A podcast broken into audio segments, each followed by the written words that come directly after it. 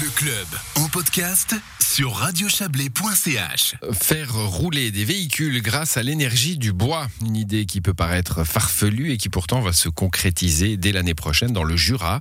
Le bureau d'ingénieurs neuchâtelois Planaire s'est approché du groupe Corbat qui exploite notamment plusieurs scieries dans le Jura pour lancer un projet pionnier, transformer le bois en hydrogène vert et en faire ainsi un carburant 100% renouvelable. Le processus est totalement propre, c'est ce qu'explique le co-directeur du groupe Corbat, euh, Benjamin Corbat. C'est une opération qui pollue pas du tout. Au contraire, en fait, euh, ce nouveau procédé, qui est vraiment une nouvelle technologie, nous permet en fait de fabriquer de l'hydrogène avec des émissions négatives de CO2. Négatives pourquoi? Parce qu'on arrivera avec ce procédé à stocker du CO2 plutôt qu'à l'émettre. Quand on brûle le bois, on va émettre le CO2 que l'arbre a emmagasiné tout au long de sa vie. Et là, avec notre nouveau procédé, on va stocker ce CO2 dans du biochar, dans du charbon, et on va pouvoir capter aussi le reste de CO2 dans un gaz. Qu'est-ce qui devient ce, ce biochar? Alors biochar, c'est un marché aussi à développer, mais on sait que les sols agricoles en Suisse euh, ont tendance à s'appauvrir et à se décarboner. Et on, on, pense que ce biochar peut être un bon amendement des sols et peut recarboniser les sols.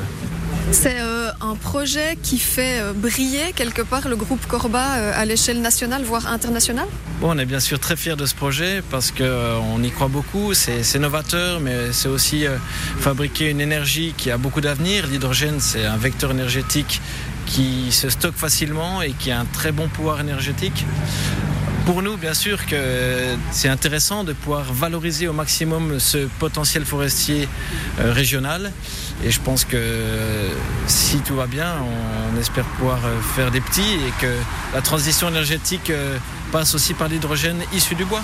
Pour le bureau neuchâtelois Planaire, la production d'hydrogène à partir de bois a toute sa place dans la transition énergétique. Son responsable pour les énergies renouvelables, Lionel Perret.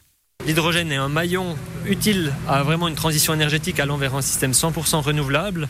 L'hydrogène est utile pour accéder justement à, une décarbonisation aussi de la mobilité. C'est le grand défi de ces 30 dernières années. On a réussi à faire de l'efficacité énergétique, à progresser, diminuer les émissions dans tous les secteurs, sauf la mobilité. Et l'hydrogène peut être un moyen pour accélérer cette transition dans la mobilité. Et puis Planaire, la mission de Planaire est de trouver des solutions pour accélérer cette transition. Ce projet fait de, vous euh, des précurseurs euh, au niveau suisse, mais aussi au niveau euh, mondial.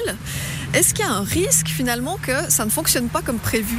Dans un projet novateur, il y a toujours quelques risques. On est justement, c'est notre mission de les limiter au maximum de les étudier. On assemble deux processus. Il y a on a déjà travaillé sur ces processus.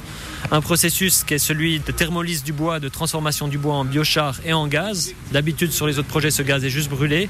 Puis un processus de nettoyage, de traitement des gaz qui est utilisé d'habitude plus dans les industries euh, fossiles. On les assemble ensemble. Donc on, il y aura que le risque. Surtout, on essaye de faire le processus le plus efficace possible mais c'est des risques qui peuvent être maîtrisés par des ingénieurs et des bons ingénieurs, on en a plein en Suisse. Est-ce que votre rôle dans cette première Suisse peut vous pousser à devenir aussi un partenaire dans d'autres projets du même type ailleurs sur le territoire national? Ça serait l'objectif parce que aussi tout le, le, cadre légal, les exigences vis-à-vis -vis des études, justement vis-à-vis -vis aussi de la description du processus, de l'optimisation du processus, c'est un savoir-faire ben, qu'on développe pour ce projet et qu'on aimerait avec le groupe Corba aussi mettre à disposition de tiers qui aimeraient dupliquer l'idée. Voilà qui est intéressant. Un dossier réalisé par notre consoeur de RFJ, Léonie Adrover. L'investissement initial dans ce projet se monte environ 12 millions de francs. L'unité de production devrait être opérationnelle à la fin de l'année prochaine, en 2022. Dans un premier temps, la société euh, fabriquera dans le Jura l'équivalent de la consommation annuelle de 4500 voitures et ça pourrait doubler assez vite ensuite.